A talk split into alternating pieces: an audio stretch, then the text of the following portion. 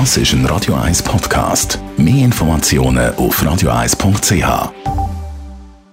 Die grünen Minuten auf Radio 1 wird Ihnen präsentiert von Energie 360 Grad. Nachhaltige Energie und Mobilitätslösungen für die Welt vom Morgen. Energie360.ch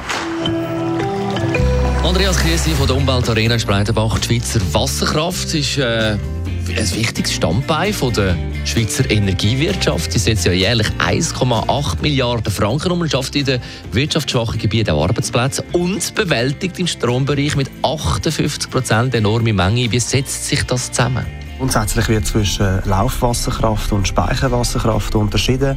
Bei beiden wird die potenzielle Energie von Wasser genutzt. So nutzt zum Beispiel Flusswasserkraftwerk das langsam fließende, dafür in grossen Mengen anfallende Wasser.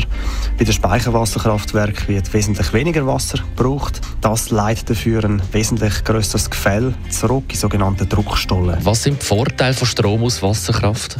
Dazu zählt unter anderem die Möglichkeit der Steuerung. Speicherwasserkraftwerk kann man den Stromnachfrage ausrichten. Sie bieten außerdem einen Hochwasserschutz und zählen zu den umweltfreundlichsten, CO2-ärmsten Stromquellen. Wie sieht die Zukunft der Wasserkraft aus? Die Energiestrategie vom Bund möchte die Wasserkraft minimal ausbauen.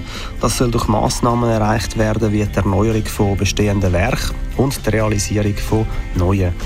Die ökologischen Anforderungen werden zukünftig eine größere Rolle spielen als bisher. Und die Zukunft der Wasserkraft wird auch von den CO2-Preisen beeinflusst. Und sofern die wie erwartet steigen, wird sich die Wasserkraft auch in Zukunft können behaupten Die grünen Minuten auf Radio 1. Jederzeit zum Nachlass als Podcast auf radio1.ch. Als nächstes Zusammenfassung vom heutigen Morgen und gute Nachricht. Das Ahrtal ist wieder offen. Strecke ab Oberland Das ist ein Radio 1 Podcast. Mehr Informationen auf radio1.ch.